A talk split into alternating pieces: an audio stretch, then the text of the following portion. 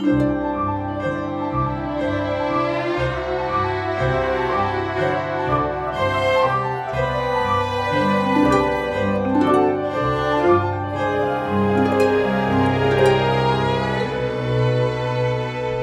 大家好，欢迎收听今天的 High Hanging Fruits，跳一跳摘到的果子，我是刘佳，我是朱怡。所以朱怡，你告诉一下大家，我们今天的主题是什么？我们今天是谈关于第一印象，当然也会聊到一些展开的话题，比如说你见到新朋友时候的第一印象，工作面试时候的第一印象，以及包括在选演员时候的演员 audition。给导演带来的第一印象，我很快就想到了一个人，嗯，他就是 Heather，今天我们的嘉宾，Heather 跟大家打一下招呼。嗨，大家好，我是 Heather。嗯，Heather 是你的老朋友了吧？是的，嗯，如果大家没有听我们以前的节目，我再告诉一下大家，我在做科研以前，其实以前是学商科的，以前读过人力资源管理的硕士，在明尼苏达。Heather 那个时候是，你是我师姐是不是？对的，我比你年长一年。所以是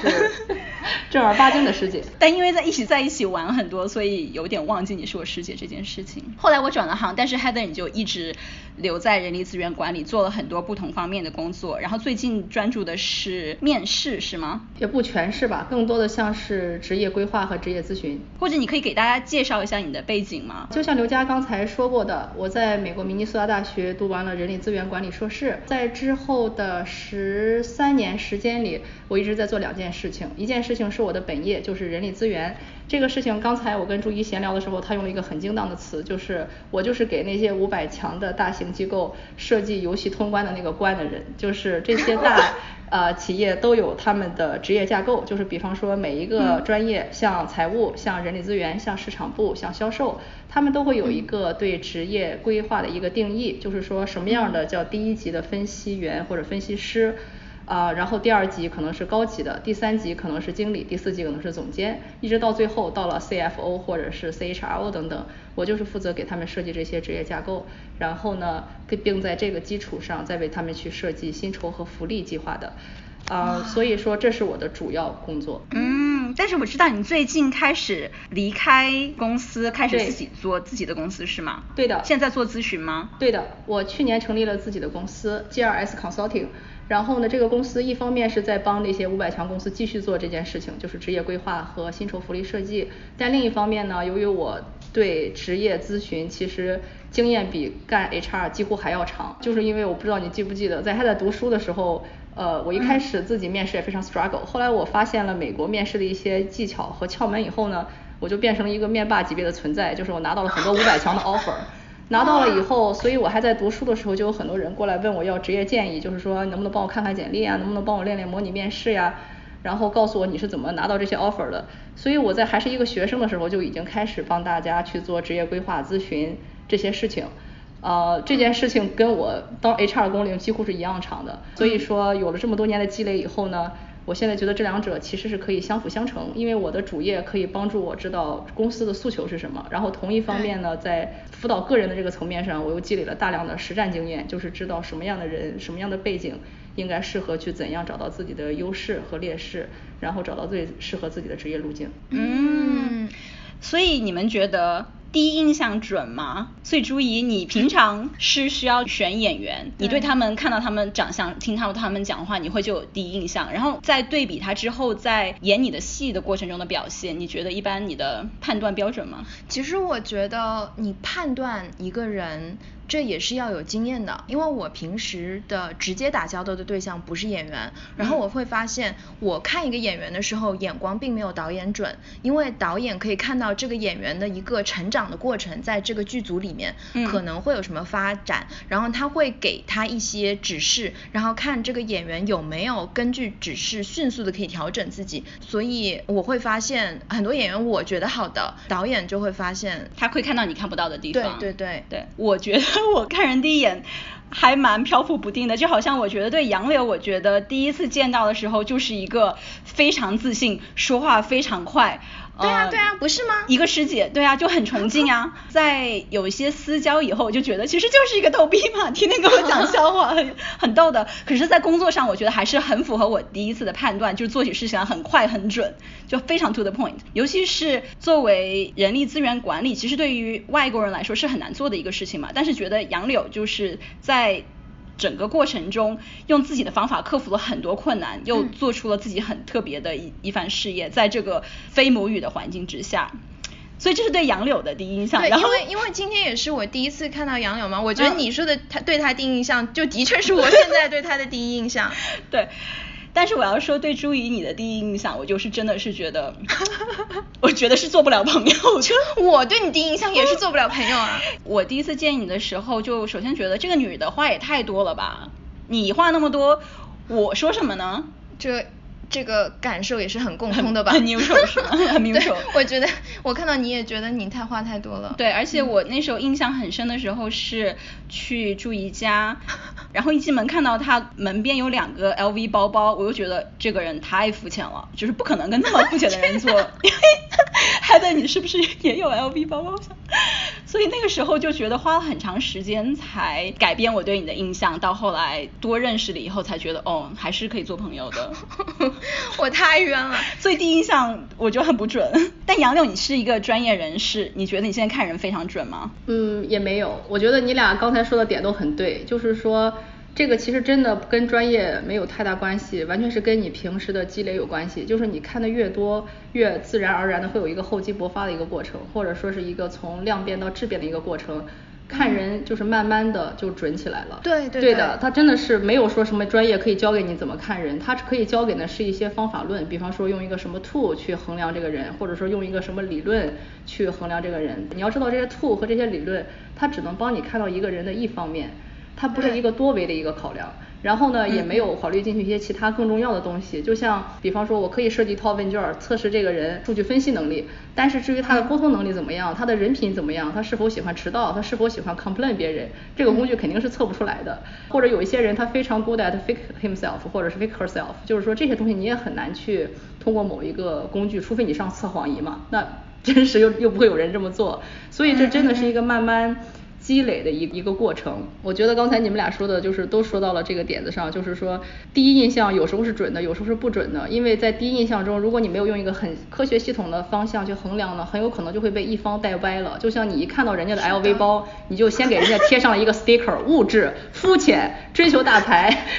对不对？但是你就没有去考虑他生活中还有很多多维的样子，就是因为大家我觉得相信就是说买 LV 包，它有有不同的角度出发，有的人就是为了比方说炫富，有但有的人真的就觉得它设计很好用啊，我觉得它性价比很高啊，所以说你把这些忽略了，光看到它的 LV 包就给它贴一个 sticker，这就是对吧？对，因为 就是欺负我们这些背 LV 的人。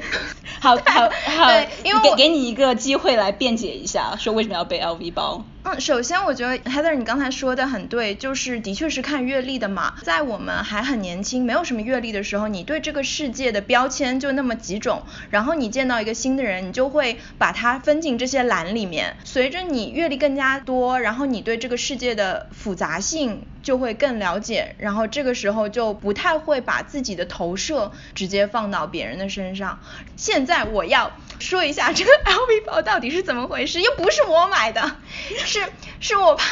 是我爸妈的朋友送的，你知道大人之间就会送这种很贵的东西，因为对他们来说这个不是包，而是一个人情。对的。就是比如说要感谢你一个什么东西，就是它的这个金额的大小像是个硬通货一样，他要嗯表达这个程度的感激。然后他选择送名牌包，我也是很无语，因为我觉得这些钱你送我一个什么有用的东西不好。但是既然已经送了，那我就拿来用啊。然后我觉得很好用啊，因为它很结实啊。对呀。对啊。而且呢，你看到他们的时候是被扔在地上的。OK。我也没有很在乎说这个名牌包我就怎样是我身份的一部分啊什么，就像其他平时包一样。对而且我发现，嗯，首先我也其实有很意识到这一点。我在见这边的创作的合作者的时候，这边你说美国吗？美国这边我是不会第一次见就去背 LV 包的。因为我觉得会对别人造成的印象很不好，像我一样的印象。对对对对对，因为在还不是很了解你的时候，你第一次何必要把自己展现成那个样子呢？对的，嗯，对的，我跟你是完全的同感，就是说，呃，我自己很喜欢 LV 包，但是就是说我是因为真的觉得它发自内心觉得它性价比很高，就是它一个可以用很多年。但是我跟你一样，现在我去见新的人，我也不会说去背一个 LV 包见他们，因为我知道就是这个社会上对这个包和这个包的主人有很多的偏见和误解，真的是给一种自己找不痛快的一种一种一种真的真的一种事情，所以我宁可背一个低调一点的没有 logo 的包。然后这个也是就是说，我觉得稍后可以跟大家分享，就是面试的注意事项，就是第一点就是千万不要背一个，不管是包了或者说是鞋了，就是说千万不要让人就是背一个那种大家都对这个牌子或者是这个牌子相隐身的一些文化代表。的一些消极的一些东西吧，这样的话真的是就是没事儿给自己找不痛快。对，这个的确也是我刚才就想之后问题里要问到的，就是你见的面试者里面有多少是背名牌，然后比如说是新人实习生面试，或者说是高层中高层面试，会对他们背不背名名牌这个印象会有差别。其实我觉得中国和美国，至少在我们创作行业，对于这个个人的形象，我觉得期待是不同的。比如说我在这里见一个创作者，或者是见经纪公司啊，或者见剧院，这个时候其实穿个 T 恤背个书包，非常朴素的去是非常正常的，而且会觉得你这个人应该很有创造力，很有货吧，就像是那种硅谷的大老板穿 T 恤那个感觉嘛。但是如果是回国去见合作方，去见甲方的话，如果我穿个 T 恤背个书包，就会觉得哦就很嫩啊，就还不是我们这个行业里非常重要的编剧啊。然后我甚至会听到一种讲法说，见甲方的时候一定要穿名牌，没有名牌去买假名表，一定要展现出那个架势，就是我是个身价很高的，所以你看到我这样你都不好意思给我开低价。对的，然后我其实你我我觉得跟你说话特别有同感，就是你这些都是我想讲到的一些点。呃，因为其实对职场新人来说，我是建议他们去备一些没有 logo，或者说就是 logo 都看不见在哪里的那种包呢，这样省得对大家对他有有一些误判。比方说，如果你是一个新人，你背了一个 Chanel 或者一个爱马仕来。大家肯定会觉得，OK，这是富二代，他不会 take us seriously，因而呢会对你造成一个不好的影响，或者还有甚至可能会有人觉得，哎，可能他家很有资源，我把他弄进来，我一到时候一定要让他帮我签单，所以这样其实也会对你自己造成一个反向的一个伤害。这种情况下呢，其实你就不要去用太多的名牌去武装自己。但是对于高管，我个人其实是会注意他们背什么包，因为我还是相信这个会从某一个方向去证明他的实力和他的一种有点像社会地位那种吧。就是说，因为你到了某一个层次，如果你还不能这样的话，那就不可原谅了。就像你刚才举的例子很好，就是说，如果我是一个学生的话，你比方说我这次如果穿的很随便呀。或者说我讲话的时候，比方说很不注意自己仪态，这无所谓，因为我还是学生，基本上我不敢说百分之百，但是我敢说百分之九十的人都会原谅我。嗯。但是如果这件事情是一个高管来做，我敢说百分之百的人都不会原谅他，因为你代表的不光是就是说你自己一个人，你还可能代表的是你们公司的一个形象，或者是你代表的是你这个群体的一个一个群像。所以在这种情况下，如果你的穿的一些衣服或者是背的这个包不够得体的话，其实大家是会 question 你的这个 credibility 的。所以你刚才提到那个，我觉得可能跟可能跟中美之间有关，但是也不一定跟国情有关。就是我相信到不管到什么时候。都是一个大家会非这毕竟还是一个人类社会嘛，就是就是大家都会讲这个人靠衣装马靠鞍，就像大家都知道这个 M F 那个女总裁拉加德，她就是一向以穿的非常得体，然后是爱马仕的丝巾啊加包，但大家都觉得她穿的这样非常得体，对不对？但是她也会说她跟那个尼日利亚的那个 Ngozi。比起来，他觉得自己会 underdressed，因为那个非洲的那个呃女高管，她就是喜欢穿的花花绿绿的，然后包着彩色的头巾，就是民族色民族色彩非常强，但是非常漂亮，非常让人眼目一新。尤其是在这种国际会议，大家都穿的灰沉沉的时候，她的确是一抹亮色，就是会让她取得更多的关注力。所以就是我感觉衣装还是很重要的，但是正好朱怡在一个非常特殊的行业，就是你说的创作行业，或者我们叫文艺行业，这个跟 IT。是两个最可以说这个着装法则在很多时候都不适用的地方，因为大家会觉得你穿的越天马行空，越可以体现你的创造力，越可以表现你的与众不同。大家不会以你穿什么样子而论英雄或者论成败。但是在面试中，除非你比方说是 IT 业或者是是设计业，比方说那个 industrial designer 之类的，只要是你去应聘商科的，那肯定还是大家会有一个歧视链，就是肯定会穿的越正式越好，就是呃 business professional。去面试，business casual 是 every day，但是你几乎不可能有穿牛仔裤和短裤的场合。所以你刚刚讲了很多是第一印象，已经在他还面试者还没有开口说话的时候就已经建立了，所以我想问一下你，系统的讲一下这样一整个 package，一整个对这个人的第一印象是通过什么表达的？我们刚刚说通过衣着，当然你还会说话呀，还会有表情啊，还有各种身体姿势啊。因为我记得我以前读过一个理论叫五十五三十八七法则吧，就是说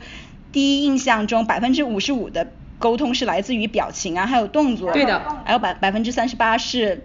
来自于你说话的语调，只有百分之七是你真正说那些单词啊字，就是说的那些内容。啊，你觉得这个有依据吗？你通过你自己的完全有依据啊，就是因为呃。大家不是中国有一句老话叫说话听音，嗯，就是说其实我说一件一句话的时候，你其实听的并不是我讲的每一个字都是什么，然后再想每一个字什么意思，嗯，更多的是我整体给你传达出的一种感觉，嗯，就像你说你对我的第一印象是觉得我很雷厉风行，然后效率很高，你肯定已经不记得我第一第一句话跟你说的是什么，但因为你你记住的就是这种感觉，对，所以就是说。呃，我最常在面试辅导面试中给大家举一个例子，有很多人呢，他很喜欢去关注一些小细节，说，哎呀，我这个词儿没用对，因为大家是外国人嘛，很经常说就是忘词了，或者说，哎呀，这个词我过去时态用的不好了，或者说什么挑错了一个词了。我跟他说，这个根本就无所谓，因为大家关注的是你传达给大家那种感觉是什么。嗯。呃，就像我问你们俩一个问题，你们俩就如实回答我，我就问你俩，你会你俩会烧开水吗？你俩会怎么说？嗯，会。会。会吧，会吧，就突然突然之间问了这样问题，觉得应该有一些陷阱。怎么突然就这样了？然后那如果我再问你俩说，你们俩谁能给我做一桌满汉全席，不查字典，也不查那些 reference，就是自己给我做一桌，可以吗？不行啊，我应该比你好一点吧。你谦虚了，你好很多。对，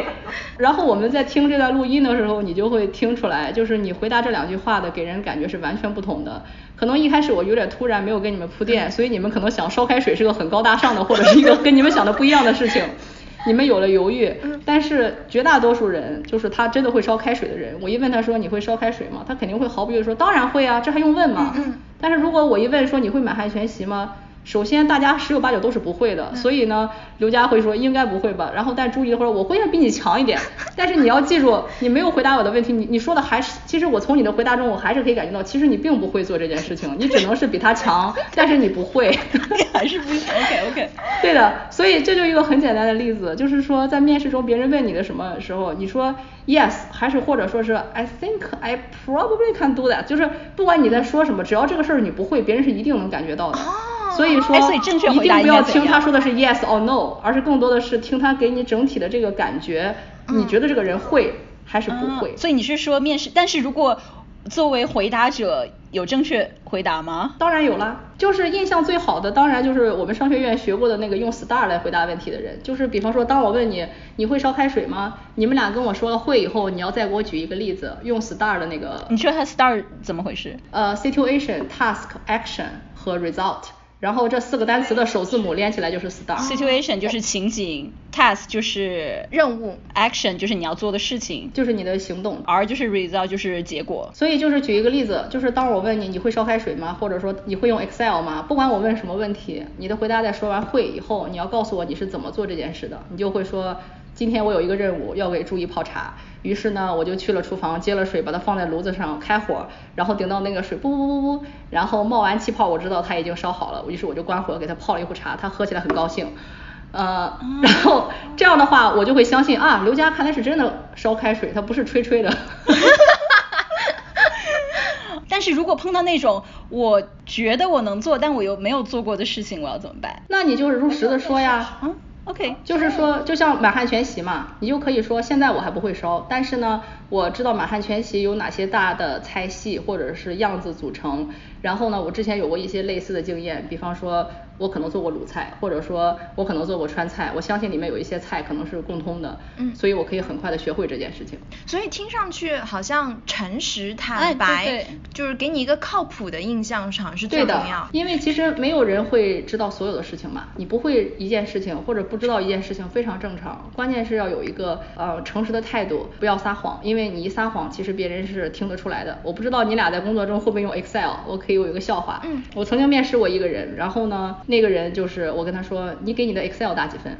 他说十分，我当时一听就知道人在吹牛，因为我一向有一个理念，就是说哪怕是设计 Excel 那个工程师，他都不可能用过里面的每一个 function，那是不可能的。所以呢，他一说十分，我就知道他在吹牛，所以我就跟他说，OK，那你告诉我你最常用的几个 function 是什么吧。然后那个人立马脸色就绿了，然后他大概沉默了二十秒以后跟我说加减乘除，然后我当时真的是使劲掐自己才没有笑出来，然后我就准备 move on 到下一个问题的时候，他又就像找到那个救星一样的大喊了一声，我还会用 sum，就是那个 就是那一行全都加起来的那个功能。哎，我想到哦，其实他的这个反应和我们刚才的反应有一个心理基础是，可能是慌张，就 panic，在嗯一个比较重要的场合或者突然收到了一个问题，这个问题本身我还不是很确定是什么意思，然后我就会像临场反应一样给一些我自己以为是。比较得体的答案，但是其实这个答案我自己也是不确定的。如果说在另一个场合，就朋友之间聊天谈起说，哎，你觉得 Excel 好不好用啊，什么什么的，他反而会更加好的回答这个问题。所以你讲到一个临场发挥的能力的问题，就是不仅你要有知识，你还要知道怎样用最好的方式表现出来。可能在你就比较青涩的时候，就会更想要尽力的证明自己、展现自己，反而会比较慌。当你更成熟的时候，你就会镇定一下，想想这个问题，然后想想自己不用那么急的去取悦，可能反而发挥的更好吧。你在教人面试的时候，会教他们这些临场技巧吗？有呀，我刚刚上线了一个网络课，就是如何去提高你的 presentation skill，然后在那里面我就讲了有如何准备。你说 presentation 是面试的，还是说？就是在工作上的所有的工作上的面试里的，但是如果用一句话来总结，我觉得最关键的就是，其实真的没有一个捷径，捷径就是 practice，就是只有 practice 才能 make perfect。像你刚才说的，就是说你跟朋友讲不紧张，但你一去面试，比方或者说一见到一些名人或者是一些高层你就紧张了，那其实就是证明你还没有对他熟练掌握到。一个可以让你把紧张这一层情绪剥除掉的一个状态，就像你再紧张，我问你叫什么名字，你也不可能忘记；我问你家乡是哪里，你也不可能忘记。但是为什么我一问你 Excel 有哪些功能你常用，你就会忘记了呢？就因为你平时没有回答这个问题到了足够多，多到那种你再紧张也不会忘掉这个答案的地步。所以唯一的解决途径就是多练。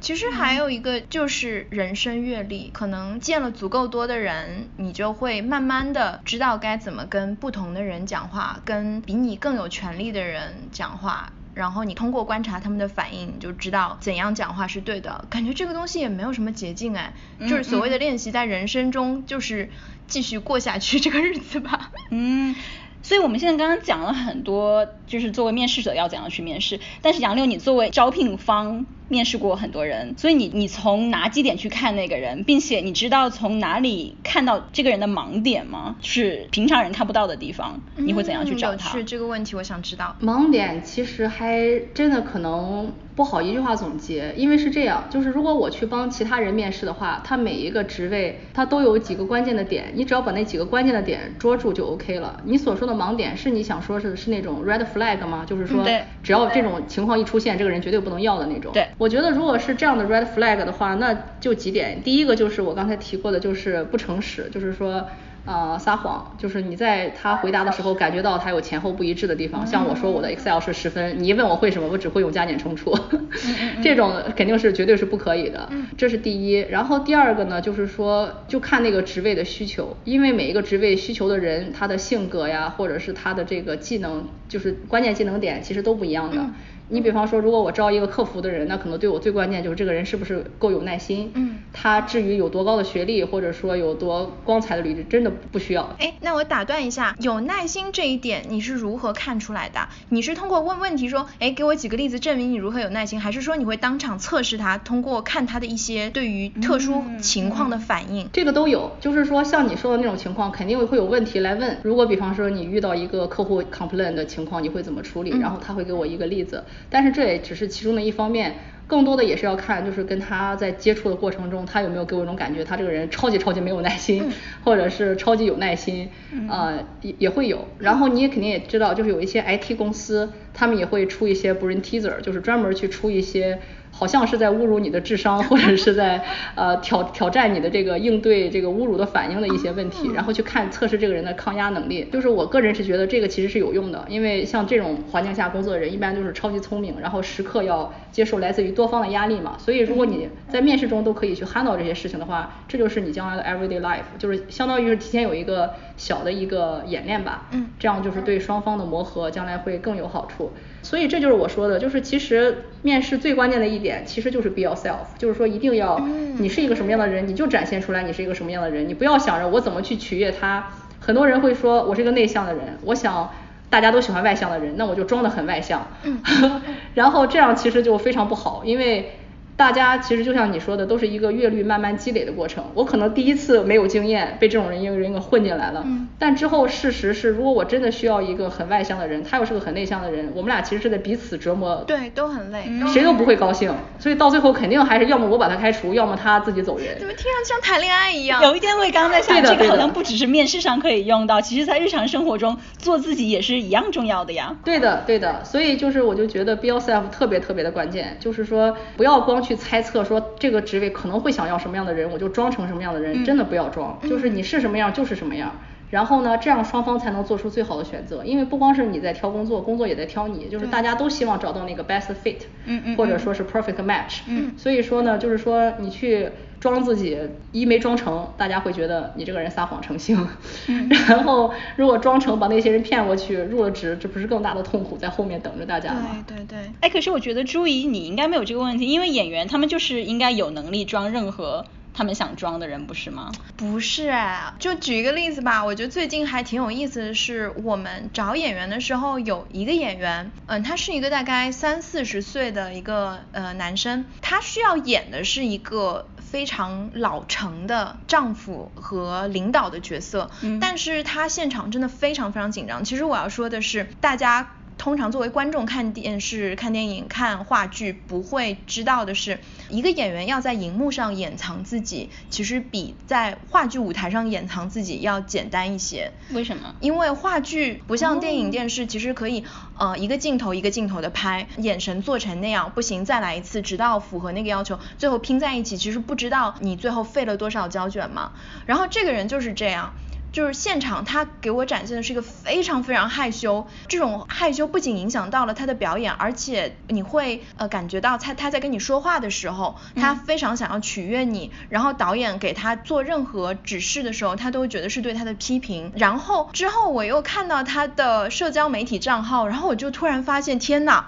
就是如果你只看他那些照片，你会发现他是个非常霸气、非常强势的人，然后他接的平面广告也都是那样的。就是他会接名表的广告，然后因为他身材也很好，其实形象很好，然后他就真的是可以在平面上展现和他自己完全不一样的角色，但是他在现场面试的时候，他无法藏起来他真实的自己。哦，所以如果按照他的社交网络上的照片，你的第一印象就是完全错误的。对啊，对啊。那杨柳，你会觉得你现在有这么多如何帮人家准备面试，并且面试人的经验，你觉得这对你自己私人生活有帮助吗？就比如交朋友啊，你会觉得自己第一印象抓得更准吗？应该还好吧，就是我觉得你要说帮助肯定有一些，就是因为如果你见的人太多的话，你可能就是很容易就会判断出来这个人有没有在伪装一些什么。如果是这种人，我就直接就说实话把他拉黑了。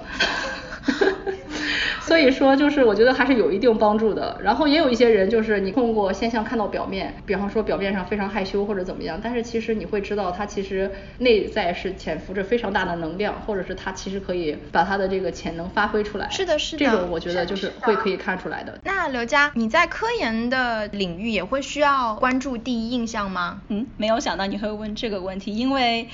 可能 好像感觉已经我们科研好像。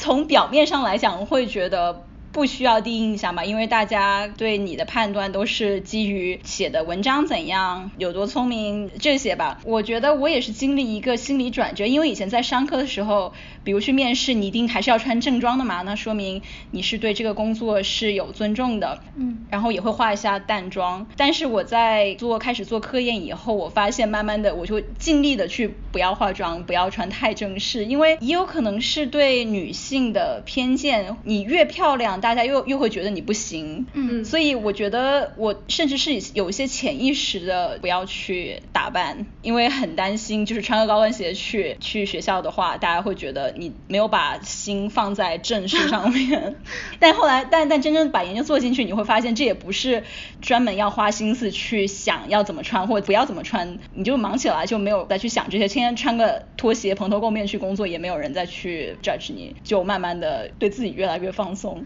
但是我觉得这个也是资历的关系啊。当你还是个职场新人或者是科学界的新人的时候，和你已经取得了一些成就，包括像你那个女老板是科学界的大牛，嗯然后她这个时候，我记得上次她跟你聊天，说自己马上做一个非常重要的演讲，然后她说啊，我最关注的就是我那天穿什么裙子。我觉得她说这个话是让你觉得哇，好酷哦，好有权力感哦。但是换了一个就是刚刚入行的一个很年轻的女生，还没有什么成就，说这个话，你反而会产生一个截然不同的感觉，就觉得啊，你就多把心思放在科研上吧。然后其实是是不是，其实你爬到了社会阶层的最高层的时候，你就不用想第一印象了。都不用是最高层，我跟你说，这个让我想起我自己的专业照片，叫 headshot 嘛，因为我们有演出啊，或者是递简历啊什么的，有时候会附上一个照片，哪怕是编剧也需要嘛。然后我有两张照片，两种风格，一种呢就是非常亲切的、很甜的，然后很文静的，然后这个是我用来在申请的时候会放的，让人觉得啊这个女生很好相处，很谦逊。嗯。然后如果说我这个戏快上演了，然后需要在节目单里面或者是媒体报道里面提供一张照片，我有另一张照片，就是感觉很屌，那个气质。霸道女总裁气质也不是霸道，但是就会觉得就带有一些挑战性的眼神啊什么的，就不会那么温顺了。因为我觉得这个时候我不管怎样做自己都是 OK 的。然后这个时候我去参加我自己的戏的排练，我真的是可以想穿什么就穿什么。哇，这个感觉应该很好吧？对的，我觉得朱怡说的这些点都非常对啊，而且她这个选择也非常的 smart，就是说 真的是人有很多面，然后在有一些时候，在别人还不知道你的时候，你需要一个什么样的形象，就是说这些东西，像你的衣着呀、打扮什么，其实都是可以给你助力的对。然后呢，但是当你真正比方说强大到了一定的一个阶段以后，这些东西其实真的是无所谓，就像是你的一个 accessory，就是你戴个耳环也好，不戴也好，根本就不会 bother 你，也不会 bother 到其他人，因为你的权威性已经树立在那里了。对就是你那时候需要的更多的是一个锦上添花的东西，对 然后但是它绝对起不到一个决定性的一个作用，因为那个时候你的心理已经足够强大了，所以我觉得就是说这个也是一个蛮关键的点吧。一个人不管怎么样，他最后还是要用他的专业或者是他的自身实力来说话的。你有了这个以后，你爱做什么做什么。就像有人跟我说，那你整天跟我说有什么要穿西装，那乔布斯他不就穿个黑色高领衫吗？那关键你又不是乔布斯呀，所以大家不会用去那个评价乔帮主的这个眼光去评判你，而且人家那个也是名牌好吗？就是说，所以就是说。真的是，就是说，当你到了一定阶段的时候，没有人会在乎你。但是如果你没有到那个阶段的时候，你必须去按照社会的一个价值去打造一个这个社会想要你你的那个样子。这样的话会给你自己创造更小的一个阻力。哎，我有个很好奇的地方哦，当你作为 HR，你去面试别人，你去观察别人，这个感觉有点像是你是在一个比较隐形的身份里面，就是对来面试的人你会有很多判断嘛。那你作为 HR，像是一个通常你不是被看的那个人嘛，但是还是有一个职业性在那里。那 HR 的职业形象，你们有没有就是行业里说应该是怎因为你也是代表自己公司，嗯是吗？对呀、这个我个人其实我是会蛮关注，就是 HR 本身的一个形象，因为我觉得就是 HR 的地位在一个公司的高低啊，或者说是他在这个公司的话语权多少，其实都是可以看出来的。然后呢，如果一个公司的 HR 不够专业的话，我也不会想去这个公司面试，因为有很多人就会跟我抱怨啊，就说某某公司的 HR 一点不专业啊，这他们其实不知道，就是像你说的，HR 可能觉得自己是隐形的，但是其实他们的很多。举动都会非常影响这个公司在候选人心目中的形象，从而给公司带来负面的一些影响，或者是一些积极的影响。这个其实是一个双向的东西，所以我是觉得，就是作为一个 HR 呢，就是也要有自己的专业性和职业性。就是虽然可能没有人喜欢 HR，真的吗？但是呢，就是我觉得 HR 其实很关键，就是说一定要把自身的专业知识打造的非常过硬，要非常了解业务，然后同时他也要理解他是要代表公司形象的。很多人对这个公司的唯一印象就在于他接触得到那个 HR，HR，所以其实是非常关键的。如果你真的碰到一个不行的人，可能就把你这个在整个候选人心目中的这个名誉就全都毁掉了。这种情况有很多。那 HR 之间是不是还有流派不同的风格？因为你还是要有一个权威，但是你又有一种就是疏通人和人关系的那个作用，是不是有的是非常雷厉风行式的，然后穿着打扮也是很 power 的，然后有一些就是那种知心大姐姐型的，会有不同吗？呃，可能会有吧，我不知道刘佳你还记不记得当时咱们有一个同学是一个男的，然后长得高高的壮壮的，然后看上去就是很蓝领、很没有文化的那种感觉，当时大家看他。第一印象都觉得他跟大家心目中的 HR 不太一样，所以当时很多人都给他建议说啊，你这样的去应该去是负责工会。后来怎样了？他好像真的去做了跟工会相关的事情。哎，所以这个行业里面女生比较多嘛，大家会以为说女生更懂得怎么样处理人际关系吗？对，但是有一个非常 sad 的一个事实就是，但是其实等你到了高层，你会发现绝大多数的 HR 高层还是男性。什么？为什么？那不是跟我们我们行业差不多？对呀，都是一样的呀。就是说，你其实在一个行业中，男性女性多少其实不关键，关键的是你看占据高层的人是男性还是女性嘛。比方说这个公司里都是女性，但女性都在做，比方说最初级的客服啊，或者清洁工作。那你也不能说女性地位高了，是不是？对。你关键还是要看她高层中女性占多少比例。是的。那跟我们行业也是一样的，就是大家会说啊，女演员那么多啊，女演员肯定是比男演员多啊。但是一线的她的薪酬就是男演员比女演员高很多。对的，这是一个整个行业都存在的事情。这个在公司里更严重，就是之前我记得是英国的那个 BBC 吧，爆出来一个丑闻，就是那里最高管那些高管。全都是男性，而且男高管的薪酬比女高管的多了很多。这个事情出来以后，那几个男高管就是同意把他们的薪水降下来。但是其实大家都知道，英国已经是一个非常高度发达的一个国家，然后大家都会觉得那里的女性地位蛮高的，不会出现这种事情。但是其实这个是在每个国家、每个行业几乎都是存在的。那好，到最后我想问一下杨柳一个比较个人的感受，因为我虽然之前和你一起读书，但是之后我已经离开人力资源管理这个行业很久了嘛，所以看到你其实，在人力资源里面一步步做得更好，并且有了一定的转折，并且看到了各种不同的人力资源的工作，你现在已经从在公司里做变成自己独立开咨询公司，你的目标是什么？我的目标当然是财富自由啊，还有其他的吗？哇，好坦诚，好直爽。对，因为我我是觉得你说我的。你问我的感觉是什么？其实我的感觉就是一开始肯定我也是非常忐忑的，因为我在公司里做的，我觉得还算是比较成功的吧。就是我我对成功的定义就是从 LinkedIn 上找很很多猎头会找我搭讪呀，然后给我推荐工作呀，所以我觉得我应该还是蛮成功的，也不用去操心太多事情。但是自己开了公司以后，一切又要从零开始，就是你又又变成了一个 nobody，就没有人认识你。然后呢，你的自我介绍全都要重新来过。你以前只需要做 HR 里边薪酬这一部分事情，但是现在呢，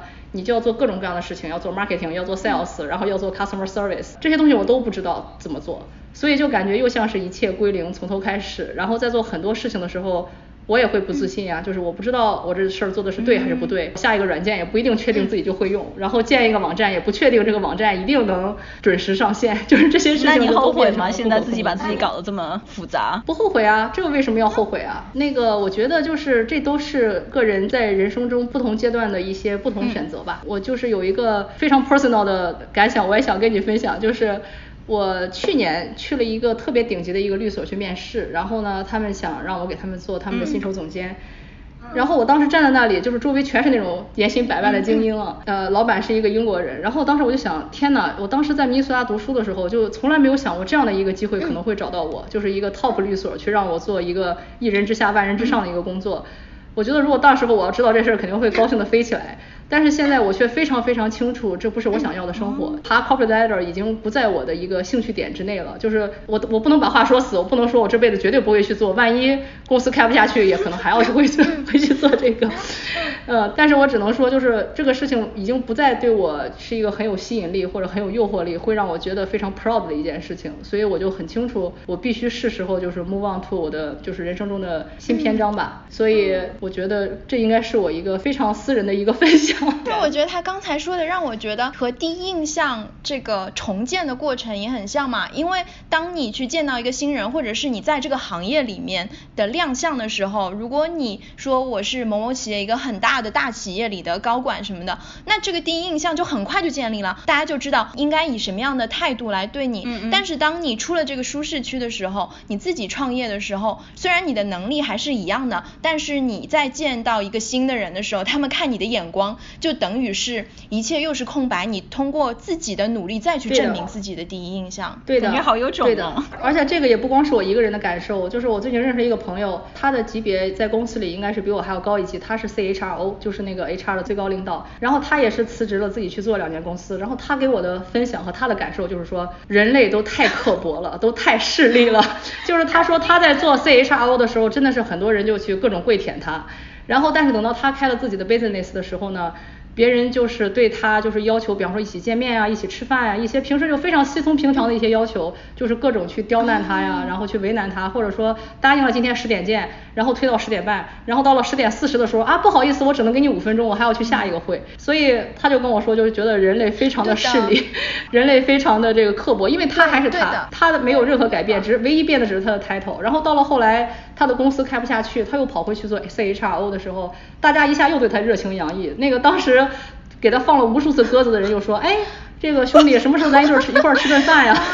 对啊，而且我觉得正因为人是这么的势利，所以其实也是要需要勇气来不用那些标签和职位啊，或者是名牌来武装自己的，因为有时候这个是最快的捷径嘛。你你放个名片出去，人家就知道怎么对你；戴个钻戒，别人就知道哦，原来你是那个阶级的。其实去除了这一切以后，你怎么样再去证明自己？我觉得这个需要很强大的心理。嗯，对的，对的，所以就是我一直建议大家多读书嘛，就是说不光是人丑多读书，就是谁都应该多读书，因为其实真的说说到底，只有教育是唯一一个别人没法从你身上夺去的东西。像你刚才说的什么钻戒呀、包啊，我把你的包抢了，你的包就没有了；你的钻戒被人偷了，你也就没有了。或者说你现在长得很好看，过了三十年你也变成一个老太太，没有什么好看不好看之说了。就是这些东西都是别人给你抢去，或者时间可以给你抢去的。只有你自己多读一些书，然后自己的心灵强大了，那个真的是别对的，人谁都而且这个多读书也不仅仅是说学历，因为比如说今天我跟别人说我是这个名校毕业的，那人家就会高看我。那如果我不告诉你呢，我也希望其实你是根据我是什么样的人来，就是一样的对待我。嗯，所以到最后，我想请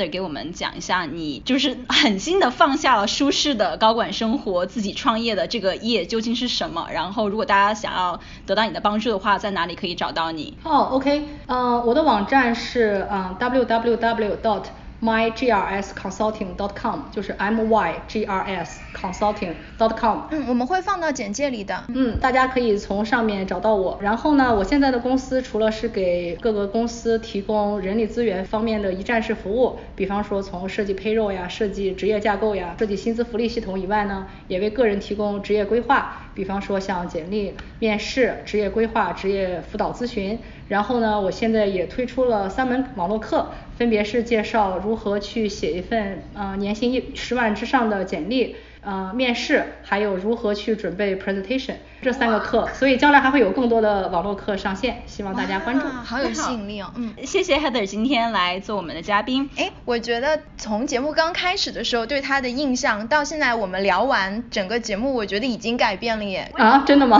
对啊，对啊，我觉得就像你刚才说的，就是对他的第一印象，当年你对他，我我也是这样印象的，就觉得是一个很很雷厉风行，就是一个很自信的一个女生。但是我觉得聊的这个过程当中，我觉得这些还是在，但是就会觉得，哎，其实是个很有亲和力的，很好，很容易就是一起聊天，聊出很多有意思的火花的这样一个人。嗯，还好还好。我还以为说讲完雷厉风行，谈完话其实发现我没有那么雷厉风行，也会有怀疑自己的时候。那好，谢谢大家收听今天的 High Hanging Fruits，我是刘佳，我是朱怡，我是 Heather。拜拜。拜拜。